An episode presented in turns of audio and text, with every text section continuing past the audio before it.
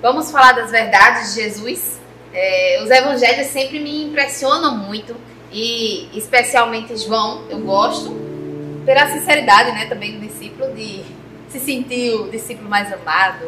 Mas eu gosto da forma é, emotiva como ele conta a história de Jesus. Eu gosto dos detalhes de João. E lá em João capítulo 6, é, a gente vai ver Jesus se posicionando e confrontando os fariseus.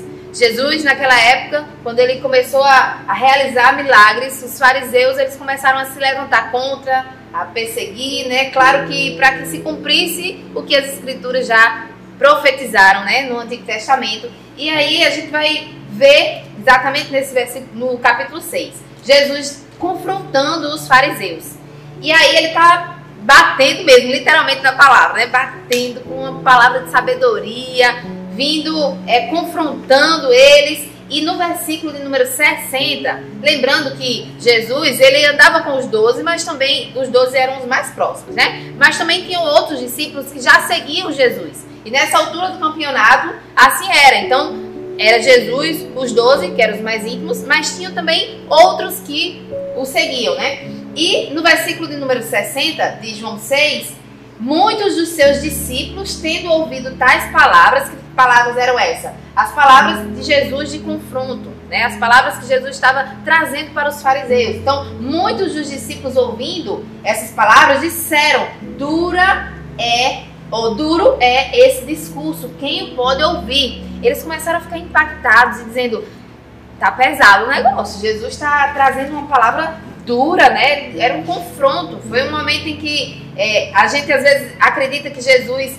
ele é, era essa pessoa que exalava amor e de fato era, era essa pessoa tranquila, essa pessoa calma. Até quando a gente vai ver filmes e novelas, a gente vê essa postura dócil, amável de Jesus, mas quando ele precisava confrontar, ele confrontava com muita sabedoria, mas também com muita firmeza. E assim foi que aqueles discípulos olharam para o outro e disseram: rapaz, o negócio tá pesado, duro, esse discurso está duro, né? essas palavras estão duras. E a gente vai continuando. E Jesus, né, percebendo isso, muda agora a, a direção da sua palavra e começa agora a falar com os discípulos. Começa agora a conversar com eles. Jesus ele notou isso, que aqueles discípulos estavam achando duras as palavras e começa a conversar com eles. E diz lá no versículo de número 66: que, à vista disso, diante de tudo isso que estava acontecendo, Jesus confronta o fariseu. Jesus agora traz o discurso para os discípulos, né, que estavam ali com medo, digamos assim, daquelas palavras. Diz que, à vista disso, muitos dos seus discípulos o abandonaram e já não andavam com ele. Vejam que revelação a palavra de Deus vai trazer para a gente. Eu já caminho com o Senhor Jesus desde os meus 13 anos, mas eu nasci no Evangelho. Com 13 anos decidi por Jesus. Com pouco mais de 14 para 15 anos eu decidi abandonar, mas aos 18 anos eu tomei uma decisão firme e sincera por Jesus. Eu decidi realmente caminhar com ele, custe o que custar, né? Como eu digo geralmente na igreja, mesmo que o sangue dê na canela, estamos juntos, eu e Jesus. Então, a minha decisão foi aos 18 anos, quando eu disse agora Custe o que custar, tô eu contigo. E de lá pra cá, fazem pouquíssimos anos, tá? Não vou nem dizer a minha idade pra você ficar curioso aí, mas faz pouco tempo. Mas de lá pra cá, eu já vi muita gente caminhar e de repente começar a viver com Jesus, começar a ter uma, uma vida extravagante, né? Começar a partilhar das bênçãos e vivenciar tudo que a gente vivencia, mas quando alguma coisa acontece, quando algo é, aperta, digamos assim, quando alguma palavra mais dura de confronto chega, aquela pessoa, em vez de enfrentar aquela situação, vai desanimando, vai esfriando e vai deixando e de repente eu percebo algumas dessas pessoas até saindo dos caminhos do Senhor. E a minha pergunta sempre foi essa, Senhor, o que é que faz, né? O que é que vai nos tornar diferentes? O que é que vai fazer é, uma pessoa perseverar, uma pessoa ficar, né? Porque na verdade, como a gente estava vendo aqui no texto, muitos daqueles discípulos foram. Mas se você continuar, tem um trecho aqui que é um dos mais lindos da Bíblia, cantado né, por muitas vozes, que diz que Jesus, vendo aquela situação, que muitos discípulos estavam indo embora, ele se vira para os doze, aqueles que eram íntimos, aqueles que andavam mais perto, e pergunta: E vocês também não querem ir? E vocês também não querem? Vamos, chegou a hora da verdade. E agora? Vocês querem também ir? E aí, é, o nosso irmão, né, Simão Pedro, com toda a sua impetuosidade, com toda a sua, é, vamos dizer assim, a sua postura, olha para ele e diz: Senhor, o que faremos, né? Para onde iremos? Se só tu tens as palavras de vida eterna, né? Simão e os doze, Pedro aqui, né? E os doze, eles decidiram ficar, eles permaneceram.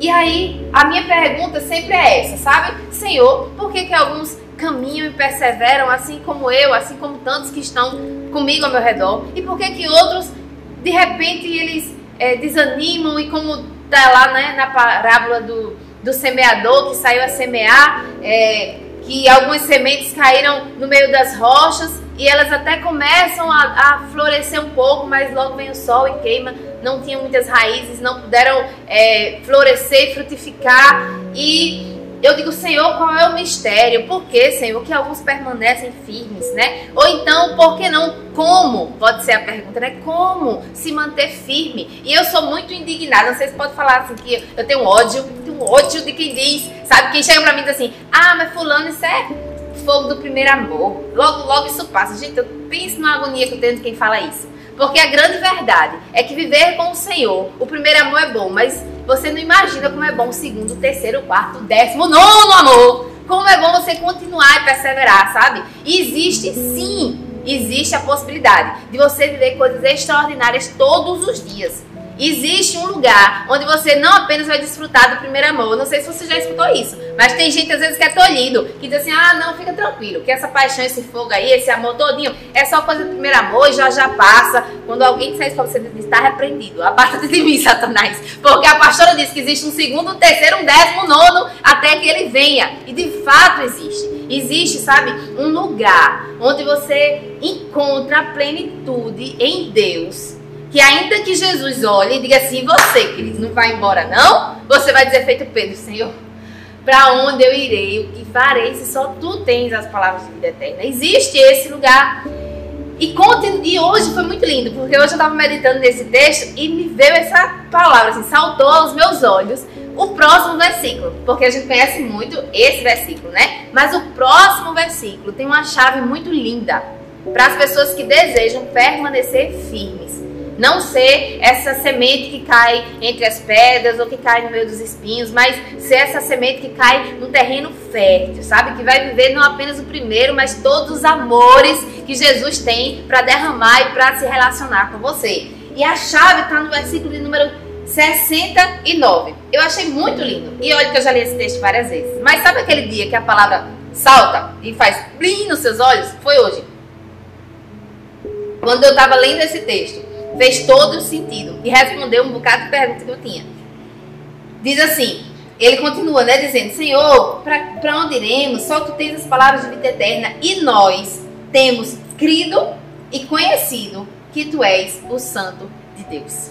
Eu vejo aqui dois passos fundamentais para você que quer permanecer, sabe? Permanecer em Jesus, para ter um relacionamento de intimidade com Jesus, porque verdade seja dita, vai ter momento que a palavra de Deus ela vai confrontar o seu ser. Vai ter momento que você vai ler aqui nas escrituras e vai dizer assim: eita, duras são essas palavras, viu? Meu Deus, é um confronto. Eita, vai ter momento que vai ser estreito e que vai precisar de um posicionamento seu. Vai sim, eu não vou te enganar. Mesmo vivendo décimos, nonos, é, sei lá, centésimos amores com Jesus. Tem muitos momentos em que nós vamos ser pressionados. E como a gente vai conseguir passar por essa pressão? Como a gente vai conseguir manter o nível, não manter, né? Elevar o nível de intimidade sempre, de busca, de desejo, né? Até que nada mais importe. Eu tenho falado muito isso esse ano. É, gente, só de igreja nós vamos completar 10 anos. Mas eu nunca vivi um tempo de tanta intimidade, de tanto amor com Jesus como eu tenho vivido esse ano. Olhe, 2020 foi para fechar mesmo. Eu digo, meu Deus, desde o início do ano eu tenho vivido coisas extraordinárias com ele. Sabe? Eu tenho vivido um tempo assim de tanto amor, de tanto amor, que eu digo, meu Deus, a sensação que eu tenho, o que eu vivi até hoje não, não faz mais nenhum sentido, né? Agora que eu estou vivendo esse novo. E existe esse lugar. E a chave está aqui no versículo de número 69. Nós não podemos apenas ficar no temos crido.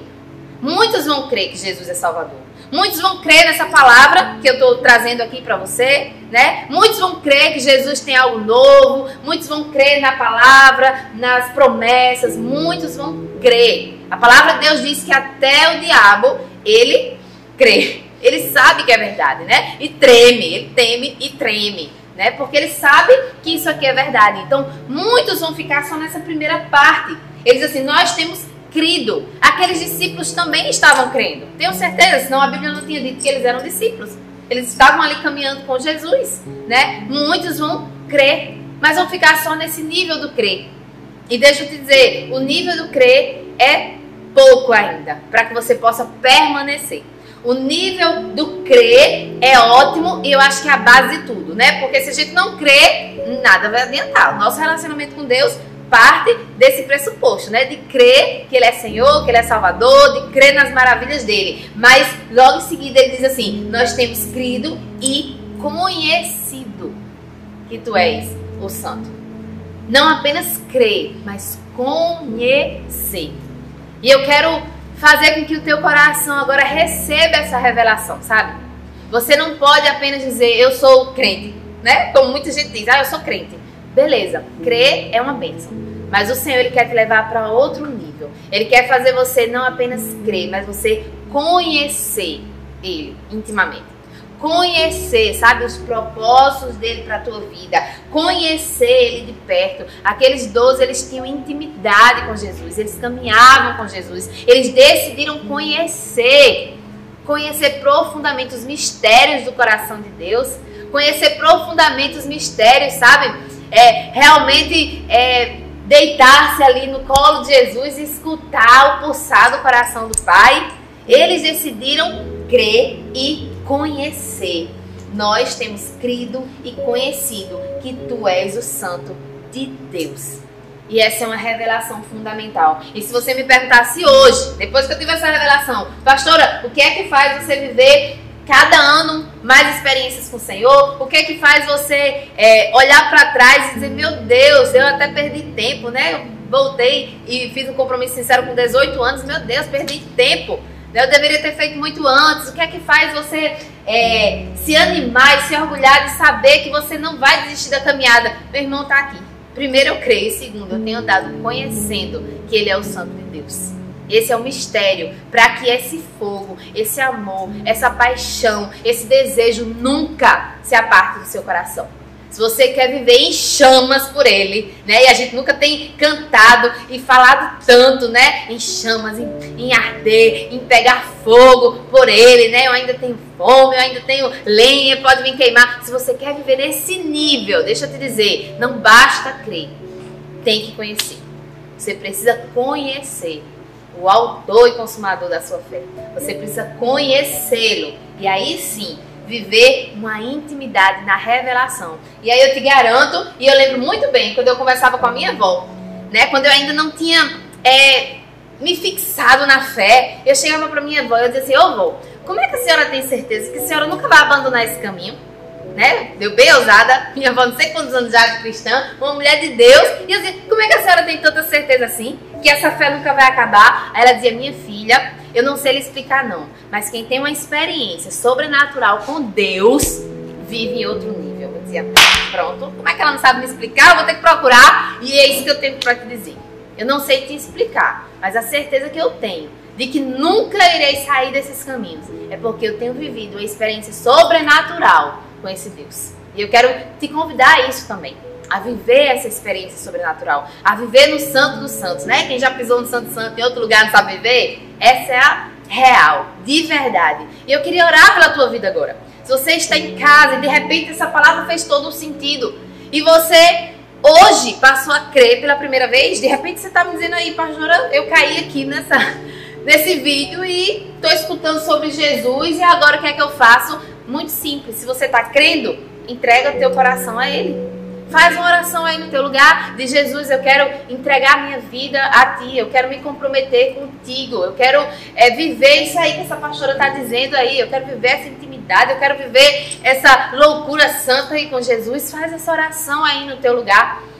Em segundo lugar, eu vou te convidar a conhecer. E para conhecer, você tem que andar junto. Para andar junto, tem que fazer parte, certo? Então, se você hoje está entregando sua vida para Jesus aí, ficou curioso, quer conhecer mais, sabe, de quem o Senhor é, quer conhecer mais da revelação da palavra de Deus, nós nos colocamos à disposição. A nossa igreja, nós temos um, no Instagram também, você pode procurar a nossa igreja no Instagram, falar conosco no direct, você pode é, falar aqui nos comentários e alguém já vai chegar junto com você, mas não fique só. Lembra que é crer e conhecer. Para conhecer, você precisa estar junto, a gente precisa caminhar junto.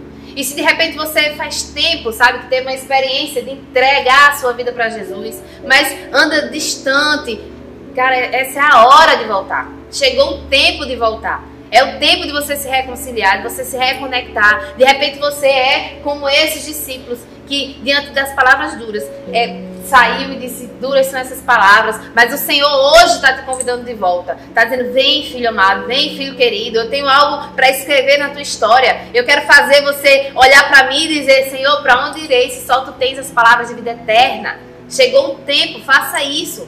Venha, se reconecte a Ele sabe? E eu queria orar pela sua vida agora.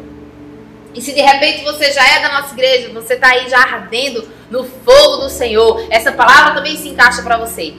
Para que você nunca perca nunca saia desse nível. E muito pelo contrário, você só cresça nesse nível de intimidade, de fogo do Espírito Santo.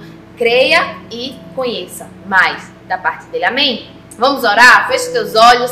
Senhor Deus, amado Pai, nós te agradecemos por mais essa palavra, Senhor. Como a tua palavra é viva, como a tua palavra, Senhor, vem como um conhecimento revelado tão lindo, Senhor. E eu te peço agora que em cada coração onde essa palavra pousou, possa encontrar um terreno bem fértil, Senhor, e que dê muitos frutos, Senhor. Há um, Senhor, que uma semente possa gerar cem, Pai, que os corações possam estar realmente conectados contigo, Senhor. Que cada vida agora possa entregar, Senhor, por inteiro, Senhor, todo o sentido dela, Senhor, a ti. Eu te peço que essa chama que hoje arde no meu coração possa agora, Senhor, invadir o coração dos meus irmãos. Que cada um agora seja inundado, Senhor, pelo desejo de te buscar. Que cada um agora seja inundado pela revelação de quem tu és, Senhor. Faz o coração dos meus irmãos arder de paixão por ti, Senhor. E não apenas que eles possam crer, mas que eles possam também desejar conhecer as tuas verdades, Pai. Em nome de Jesus, é assim que nós te oramos.